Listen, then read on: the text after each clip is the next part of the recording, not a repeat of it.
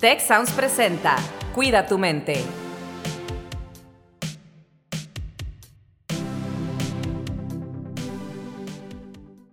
Hola, ¿qué tal? Les doy la más cordial bienvenida a un episodio más de su podcast Cuida tu mente.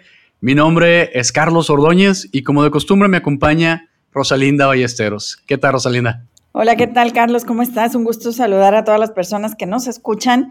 Y bueno, el día de hoy con, creo que un tema muy importante y un tema que nos va a hacer reflexionar y pensar cómo vivimos el día a día y, las situaciones de la vida. Y para ello nos acompañan Cinia Padilla y Nancy Rivas. Y el tema es slow down, o sea, cómo eh, alentar, bajar la velocidad y supongo yo, porque apenas nos lo van a platicar, disfrutar más de las cosas que sí hacemos y hacerlas con mayor profundidad, mayor gusto.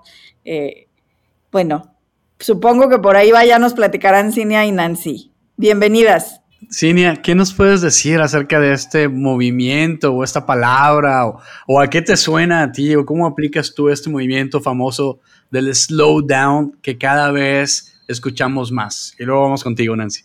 Muchas gracias, Carlos Rose, por, por este espacio. Pues sí, es un tema eh, que cada vez toma más relevancia, sobre todo porque tiene esta implicación también en nuestra salud, ¿no? Y si tú me dices a qué me suena a título personal, pues me suena que justo era yo lo contrario, ¿no? Entonces llegó un punto en el que, en el que sí tuve que hacer un alto en el camino y que constantemente por por, el tipo de ambientes laborales en, el que nos, en los que nos encontramos, pareciera que están van en contra de eso que, promueve eh, ser slowdown, ¿no? Que al final de cuentas, no, sé si hay una traducción así tal cual, eh, pero es invitarnos justo a no necesariamente a ser más lentos, yo diría, sino a dedicarle el tiempo justo a las cosas sin querer abarcar todo o pensar, justo lo asocio como la parte contraria es el multitasking, ¿no? Que tan de moda se puso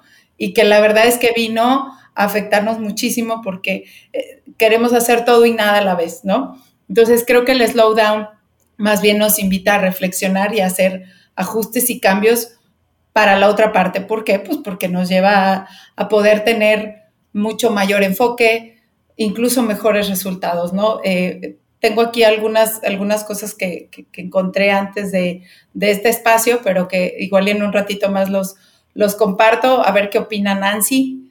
Claro, gracias Cinia y pues muchas gracias Carlos y Rosalinda por, por este espacio. Pues sí, pues en mi caso, por ejemplo, em, utilizamos este movimiento slow, slow down, con la metodología Slow You. Eh, en algunas experiencias de aprendizaje y en específico de, servicio social, que es el área en donde este, estamos por ahí desarrollando estas experiencias, pues acudimos a este Slow You como universidad lenta. Es, es este movimiento en donde pues buscamos esta lentitud o bajarle a esta velocidad como ese motorcito para que nos tomemos en serio los cuidados, no solo de uno mismo, sino del otro también, la escucha, ese arte de escuchar al otro en donde pues todos cabemos, ¿no? En este espacio todos estamos en una misma realidad, entonces eh, lo utilizamos como ese movimiento para transformarnos, para pensar en, los conflictos, en lo que hay, involucrar a todos, este, y pues tratar de formar juntos una comunidad ¿no? más justa, más sostenible, que, que sea con, con bienestar para todos. Fíjate que yo lo estoy relacionando eh, Carlos y Nancy, eh, hay un material que a mí me gusta mucho de una autora que se llama Emma Cepala y ella habla de que estamos tan acostumbrados a vivir siempre en una alta intensidad, estimulados, ¿no? O sea, lo bueno y lo difícil, ¿no? O sea, alegría, diversión, eh, ruido, baile, fiesta o enojo, frustración, tristeza, pero siempre en la estimulación alta, ¿no? Dice, hay que cultivar la calma, las emociones que permiten que el cerebro también tenga estos estados de calma, de reflexión, de esperanza, eh, de entender que no siempre vamos a estar hasta arriba del estímulo y eso es un reto precisamente porque continuamente estamos recibiendo estímulos, ¿no? Y a veces ya no sabemos qué hacer sin los estímulos. Nos sentimos incómodos en silencio, en calma, eh, escuchando nuestros propios pensamientos. Y creo que esto que dices, Nancy, es muy importante, sobre todo en el contexto del trabajo que, que haces, ¿verdad? Entonces, como, por ejemplo, a partir de esta actividad de servicio a los demás, cuando la hacemos con calma, nos podemos dar cuenta del verdadero impacto que tenemos y de cómo eso nos va transformando, porque si no, ni cuenta nos damos que la vida, las, los estímulos que hay nos van transformando y nos van haciendo personas diferentes, ¿no? Le llamamos experiencias tal vez, ¿no?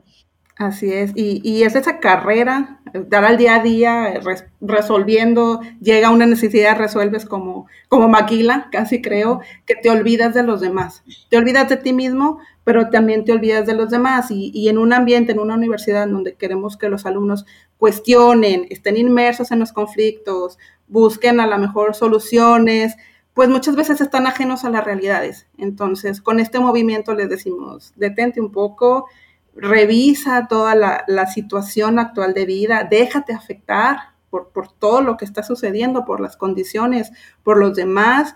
Y, pues aunque ya muchas veces sabemos qué pasa, porque todos sabemos qué está pasando, detente a escuchar cómo está pasando. Primero, cómo, y ya con eso, pues te dejas afectar por una situación y ya con eso, pues empiezas a, buscar la mejora, Para todas las involucradas y los involucrados en determinado contexto. Oye, pues eso es bien interesante. Me quedo ahorita pensando, pues mucho en, el rol que juegas, Cinia, dentro de lo que es el TEC de Monterrey como directora de cultura. Esta cultura de el rush, esta cultura del burnout, esta cultura del go, go, go, go, que nos impide hacer esto que nos decía justamente Nancy ahorita, ¿no? Detente a pensar, cuestiona, critica, ¿no? Eso implica detenerse, pensar, razonar, darnos tiempo. ¿Qué tan importante es para una organización cualquiera, eh, no solo el TEC, pero desde tu punto de vista pues, organizacional, institucional, cómo consideras que, que esta metodología o este movimiento de slowdown puede reflejarse o puede beneficiar a las instituciones y pues obviamente a las personas que forman esas instituciones? Sí, sí, definitivamente, Carlos. La verdad es que venimos de una tendencia muy fuerte y de así se llaman organizaciones de alto desempeño, ¿no? Así las identificamos y están, y están naturalmente asociadas a hacer, a producir y cada vez más. Y esta competitividad y, y justo estar al ritmo de la globalización o de incluso cualquier ambiente, ¿no? Competitivo. Y la verdad es que considerar los temas de slowdown a veces pareciera que no, tienen cabida, ¿no? Como si no encajaran. Y, yo me he puesto a reflexionar cómo, eh, como todos los aspectos culturales, pues todo parte de una creencia. O sea, al final de cuentas, este, las prácticas que hoy vemos en las organizaciones obedecen a ciertas reglas que pueden ser escritas o no escritas. ¿Y quién crea las reglas? Pues las personas, ¿no? Entonces, yo que creo las reglas escritas o no escritas, las normas, las políticas en las organizaciones, van de la mano, pues también de, de qué creo yo, ¿no? Entonces, ¿cuál es la creencia detrás de lo que no es slowdown, ¿no? Naturalmente vemos este enfoque a eficiencia, eficiencia, hacer el multitasking que yo, que yo comentaba, pero a lo mejor lo que nos debemos de preguntar es, y eso significa eficacia, porque eficacia es viene a la primera, ¿verdad? Entonces, eh, por ahí hay un, eh, hay un artículo de McKinsey donde tiene esta frase que a mí me encantó que dice, slowing down to speed up, ¿no? ¿A qué se refiere esto? Que justo el, el, el, eligiendo, le voy a decir yo, eligiendo las batallas y los enfoques, logras, y está comprobado que en los equipos de muy alto rendimiento, logran de manera más rápida los objetivos precisamente por ese enfoque. Hay una mayor, un mayor este, compromiso, engagement en, ellos.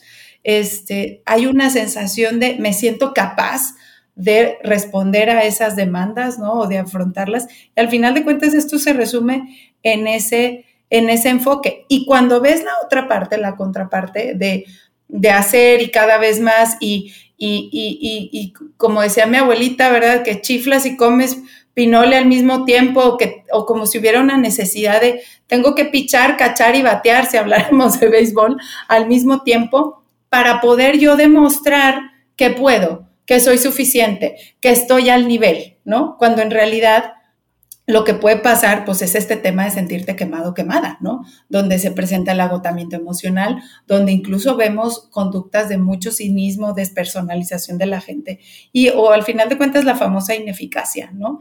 Entonces, eh, la, la, la, cómo hacer que coexista esta inercia de dar resultados con el slowdown, creo que es parte de esos retos que tenemos las organizaciones de alto desempeño, ¿no?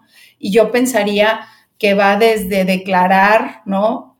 Otro tipo de prácticas que no se contrapongan con el logro de los resultados, pero sí el cómo podemos coordinarnos mejor, cómo tener planes de trabajo también más realistas, también cómo aprender a decir que no, porque culturalmente decimos que sí, nos comprometemos, nos comprometemos a todo que sí, y eso implica que pues estás trabajando a deshoras, ¿verdad? Para cumplir, ¿no? O que simplemente pues no te da y no te da y no te da la agenda, este, y o te la pasas en reuniones, que eso también nos pasa mucho a muchas organizaciones, las famosas juntitis, y son momentos en los que ni siquiera hay espacios a veces ni siquiera para respirar o para tomar un break. Todo eso pareciera que está ajeno, pero en realidad contribuye a que no vayamos justo en esta, en este, en, esto que promueven también en, la universidad con el Slow You, ¿no? Me dejas pensando, Cinia, que pues los equipos de alto rendimiento no son necesariamente equipos de alta ocupación, ¿no? Si son eficaces, si son eficientes, pues no tienen que ser alguien que esté totalmente saturado, ocupado todo el tiempo. Y justo me te escuchaba y, me recordaste algo que leí en este librito que ahorita les muestro, que es un libro de, de John C. Maxwell, ¿no? Que es, se llama How Successful People Think, ¿no? Cómo piensa la gente exitosa. Y, y sí, me acordaba de que pues, subrayé varias cosas que tiene este libro, ¿no? Y entre ellas habla de la creatividad, ¿no? Y es muy difícil poder ser creativo si no tenemos esos espacios de slow, espacios de aburrimiento incluso. E incluso algunos investigadores hablan que la procrastinación es parte de ese espacio que nos debemos dar para que lleguemos a esa creatividad. Y una cosa que también me gusta mucho aquí, que, que la tenga ya subrayada en este libro, dice, no, no solo trabajes más duro en la misma cosa vieja, haz un cambio, ¿no? Y viene una lista de cosas que matan la creatividad, ¿no? Entonces, pues bueno, varias de las cosas que ya se han mencionado, pues son cosas que matan la creatividad y al matar esta creatividad, pues matamos no solo nuestro tiempo y nos desgastamos física, emocionalmente, mentalmente, sino que también pues rendimos menos, podemos sacar menos ideas innovadoras, menos ideas más eficientes para la institución que queremos servir. Entonces, este contrasentido de seguir, seguir, seguir, seguir, seguir, seguir, para sacar la chamba, para sacar el trabajo, para cumplir, cuando en realidad pues nos estamos desgastando demasiado y a lo mejor menos es más, como decían. Y me encanta esa frase de, del report este de McKinsey que, que también lo, lo, leí, porque creo que es cierto, ¿no? A veces si hay que detenernos, hay que echarnos para atrás, ver y luego ya seguir avanzando, ¿no? ¿Cómo la ve Rosalinda? Claro, y me, me, lleva a pensar, además de esto de cultivar la calma y poder escuchar nuestros propios pensamientos, esta parte de la creatividad justo la relacionaba, porque si no hacemos estos procesos, y creo que va también al elemento de eh, las dimensiones del bienestar, ¿no? Que tenemos en el, en el proyecto de florecimiento humano, en lo que trabajas tú desde Life, en lo que trabajamos en, en Tech Milenio, en todo el tema de bienestar. El, el pensamiento crítico, reflexible, eh, observar, como decía Nancy hace rato, las posturas de los demás. Y cuando vamos muy rápido, activamos el piloto automático, ¿no? Me recuerda también a a esto de pensar rápido y pensar lento, ¿no? Entonces, está muy bien para algunos procesos que usamos estas eh, generalizaciones, estas posibilidades que tenemos de que nuestro cerebro interprete gran cantidad de información, pero cuando queremos hacer cambios culturales o cambios de paradigmas o aprender verdaderamente cosas nuevas, el pensamiento lento, el, la capacidad de reflexionar, observar desde diferentes ángulos, es muy valiosa, ¿no? Y a veces planteamos, eh, por ejemplo, en las universidades, en las escuelas, en los modelos educativos, hay una meta de aprendizaje para este periodo de tiempo. En las organizaciones, hay periodos de desempeño, hay periodos de tres meses, lo que se espera que hagas en el primer cuartil o en el primer eh, trimestre, o, o sea, y entonces nos empezamos a plantear esta prisa contra el tiempo, y eso es lo que en ocasiones, desde mi parecer, hace que no observemos nuestros propios eh, comportamientos y pensamientos y entonces partimos del supuesto, que creo que es peligroso, ¿no? De que lo vamos haciendo todo bien. Y entonces, aquellas cosas que no pudimos observar en el primer periodo se vuelven una brecha para el segundo, el tercero, el cuarto y al final del periodo completo empezamos a tener unos huecos y unas justificaciones de por qué hacemos las cosas como las hacemos y completamente pierde muchas veces lógica, ¿no? Es lo que decía eh, Cinia de decir, yo tengo que poder y tengo que poder más, y si no duermo todavía es mejor, y en realidad vamos desgastando nuestros ciclos de descanso físicos, que es lo que nos hace ser más productivos, y también nuestro pensamiento, porque no podemos realmente, no podemos estar generando ideas eh,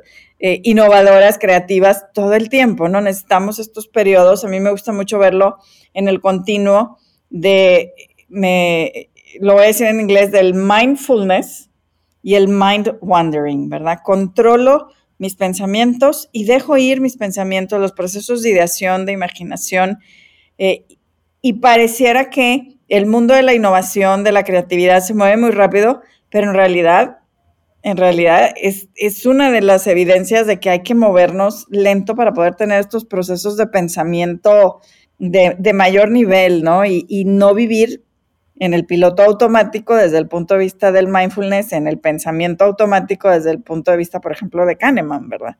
Creo que se relaciona también eh, por ahí, ¿no? Y, regreso a poder observar al otro, a, la, a las demás personas desde un ángulo distinto y lo valioso que pueden ser todas sus aportaciones, porque si vamos en la vía rápida, pues no nos da tiempo de ver nada, ¿verdad? Claro, oye Rose, yo quería como construyendo sobre esto que tú dices y de lo que nos decía Nancy de la preocupación del otro, ¿verdad? Porque sí hay, una responsabilidad, responsabilidad individual, pero a veces, y sigo en el plano organizacional, eh, no en todos los roles hay este facultamiento para yo poder decir qué se acepto y qué no acepto, ¿no? A qué sí le entro y a qué no. Y entonces eh, viene esta parte de no puedo decir no, que comentaba hace rato. Entonces, Creo que aquí hay una responsabilidad bien grande que empieza por las y los líderes que justo son desde donde ponemos las metas y donde decimos vamos a lograr todo esto, pero a veces eh, haría una gran diferencia el simple hecho de detenernos a tener procesos de planeación que no sean de la noche a la mañana, donde realmente confirmemos si contamos con los recursos para hacerlo, si las personas también se pueden comprometer ¿Qué implica hacer un nuevo proyecto? ¿Qué hay que dejar de hacer? Y justo creo que de ahí va de la mano mucho este artículo de McKinsey de, de, elegir estas batallas para que el, enfoque sea tal que, que permita lograr los objetivos y también que venga esa satisfacción de quienes intervinieron. Porque como dices tú, oye, es tanto lo que traemos y luego ahí andamos viendo cómo justificamos que no lo alcanzamos, que ni siquiera viene esa satisfacción y esa sensación de logro que también te ayuda mucho a seguir después a, querer tomar otro tipo de retos, ¿no? Entonces, aquí bien, bien importante cómo desde los liderazgos hacemos la diferencia y somos quienes fomentamos, para bien o para mal, que haya ciertas prácticas organizacionales que nos desgastan o que, que realmente están pensando en nuestro bienestar, ¿no? Nancy, ¿cómo lo viven nuestros estudiantes en los procesos que ustedes llevan? Claro, pues mira, ahora con el modelo de servicio social que creamos estas experiencias, los estudiantes tienen la oportunidad en su misma unidad de formación sumergirse en un contexto real, de, un problema social real, auspiciado por los ODS, y ya una vez que está ya inmerso en la situación, está escuchando, se quita esa, esa actitud solucionista que a veces traemos por ese día a día de la solución que tiene en la mente, y eso es lo correcto, y eso es lo que te voy a recetar, ¿no? Sino es olvídate que hay proyectos, olvídate que hay que entregar algo. Primero conoce a, la población afectada, atendida, beneficiada según el contexto. Eh, escúchalos, este, preguntas, preguntas críticas y, más que aprender de ellos, desaprende. Trata de quitarte todos tus juicios previos y, y con escucharlos, desaprende para que ahora sí ya aprendas de su situación. Como que primero los regresamos, nos desaprende lo que tú creías que era correcto, lo que ya no. Y, ya con esa realidad, ahora sí, pues bueno, mapea, mapea qué viven, quién está involucrado, a quién deberíamos involucrar, el que tú propongas algo pues le quita algo a alguien para darle a otro, a quién afectas, ¿no? A quién impactas, es pensar en todas las necesidades, ¿no? De, de, cierto problema, digamos. Y ya con esto, ahora sí, a lo mejor ya estás listo de generar una propuesta, buscar una posible solución, pero ya atendiendo todas las, todas las partes este, involucradas y, y, sobre todo que desde una vista ética pues no, no afectes también a otro con las decisiones. Entonces, más o menos así lo, lo, lo vivimos, casi las experiencias siguen esta ruta, el, meterte en el entorno, escuchar, eh, desaprende, pregunta, cuestiona y ahora sí ya pues mapea soluciones y genera las propuestas y ya como pasa a un segundo plano, tu entregable, digamos. Y esto pues, pues beneficia porque parte de nuestro eslogan, por ejemplo, es pues pon tu talento profesional, pero también el personal, ¿no? Al servicio de, de los demás. Oye, Nancy, pues qué interesante porque esos estudiantes después llegarán a las organizaciones, como las que nos comentaba Cinia, ¿no? Y qué padre, qué interesante que lleguen con esta mentalidad también y que nos demos esa oportunidad de, pues, de ralentizar, de reconocer nuestros sentimientos, nuestras emociones, eh, de apostar a la, al descanso en favor de la creatividad, ¿no? No es algo que lo perjudique. Pero bueno, estamos llegando ya al momento de cierre. Como siempre se nos va el tiempo en las conversaciones y, nos quedamos con ganas a veces de más, ¿no? Casi siempre, ¿verdad, Ros? Pero bueno, me gustaría eh, devolverte la palabra, Nancy, luego Cinia, para que nos digan, casi siempre les preguntamos a las personas que invitamos al programa y que comparten con nosotros, qué se llevan, con qué se van, o también si hay algo que quisieran decir y que no hayan dicho, pues ahora es el momento. Adelante, Nancy. Claro, gracias. Pues, ¿qué me llevo? Que uno no deja de aprender y, antes de aprender, pues hay que dar un pasito atrás, hay que considerar que uno tiene que um, buscar ser más lentos eh, y eso no significa pues no ser efectivo, sino que tienes que ser sensible, a los demás, tienes que estar más atento a los demás y si uno sigue este, este camino, pues te comprometes, que eso es lo que queremos, comprometernos, involucrarnos y, generar esta, esta comunidad, creo que pues más justa, ¿no? Y que sea sostenible incluso en la que todos cabemos, ¿no? Este, pues básicamente eso es lo que me llevo. Me encanta lo que dices, Nancy, y eso, vas bien, como si fuera una continuación de esa parte a nivel personal. Creo que lo más que lo que me lleva, bueno, obviamente mucha riqueza y emoción de que hayamos hablado de este tema. Muchas gracias nuevamente por la invitación. Creo que me llevo más bien una invitación a nuestra audiencia, sobre todo si son líderes de organizaciones, eh, a cómo insertar esto en los métodos de trabajo, en las planeaciones de los proyectos, aceptando que sí, los retos son complejos, sea, eso no se los va a quitar, pero más bien es cómo establecemos una velocidad adecuada, ¿no? Pensando que hay diferentes soluciones o manera de lograr las cosas, pero con ciertos mecanismos que nos permitan poner la atención correcta y la intención también para que la energía de la gente y de los talentos tenga el mayor enfoque. Es un reto y es una, y es una invitación. Fíjate, Carlos, que a mí me quedó, me va a quedar grabada esta parte del enfoque solucionista, ¿no? Es decir, no me importa cuál sea el problema, yo ya tengo una solución, porque mi carrera eh, que voy corriendo, este, como la liebre y la tortuga, ¿verdad? Como la fábula también, esa es donde me lleva, ¿verdad? Y yo estoy bien convencido de que mi método es el método. Y creo que ahí eh, estamos perdiendo, como decía Nancy, gran posibilidad de convivir, de conocer, de comprender eh, la experiencia de otras personas, ¿no? Y me voy también con lo que decía eh, Cinea de respetar estos ciclos donde a veces tenemos que bajar la velocidad para después poder ir más rápido, porque así es como tomamos impulso, sobre todo ante los retos complejos que tenemos en lo académico, en lo organizacional, en lo familiar a veces, y, qué padre que lo pudiéramos aplicar a todos esos contextos. Ha sido para mí un episodio de gran aprendizaje. ¿Tú con qué te vas? Pues sí, fíjate que a mí también me llamó mucho la atención esta parte de, la, de lo solucionista, ¿no? De que ni siquiera he entendido tu problema bien, pero ya te voy a contestar la solución, ya te voy a decir qué debes de hacer, ¿no? Y nos pasa mucho en las conversaciones, y creo, alguna vez escuché, em, era, creo que era un audio, un video o algo así de un pastor que hablaba de cómo, cómo los hombres estamos cableados de una manera muy diferente y que queremos siempre dar la solución a las personas, ¿no? Y que no sabemos escuchar, y particularmente decía a las mujeres, no sabemos escuchar y ya les queremos dar las soluciones inmediatamente. O sea, ellos no necesitan la solución tuya, ya son suficientemente inteligentes como para pensar por su propia solución. Lo único que quieren es que las escuches y a lo mejor lo que te están contando, ya si les das tiempo, van a llegar a decirte la solución a la que llegaron, ¿no? No te están pidiendo solución, a veces solo quieren compartir. Pero sí, nuestra mente tan ocupada ya está pensando en soluciones sin siquiera entender bien el contexto del problema. Y creo que de ahí también la importancia de tantas cosas que hemos hablado en otros episodios, como esta parte de la atención plena, del mindfulness, que son unas pausas a todo el día, a calmar nuestra mente, nuestros pensamientos y luego retomar nuestras actividades, sea cual sea incluso una discusión, ¿no? Este, tal vez es donde más lo necesitamos, porque de repente se pueden decir cosas demasiado hirientes que uno no quería decir, pero es porque pues seguimos con ese rush, ¿no? Entonces, hey, slow down, estás discutiendo, slow down, tienes un proyecto importante que hacer, slow down, take a pause, ¿no? Una pausa activa también puedes tomar, un poquito de ejercicio, oxigena tu cerebro.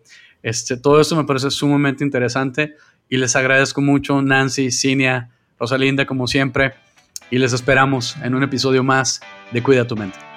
Si quieres conocer más sobre cómo cuidar tu salud, te invitamos a escuchar Hola de Salud. La prevención hoy es parte del tratamiento. El podcast en el que nuestros expertos te darán consejos para vivir de manera sana, equilibrada y feliz. Felicidad, ese sería un objetivo último. Escúchalo en Spotify, Apple Podcast y Google Podcast. Gracias por escuchar un episodio más de Cuida tu mente.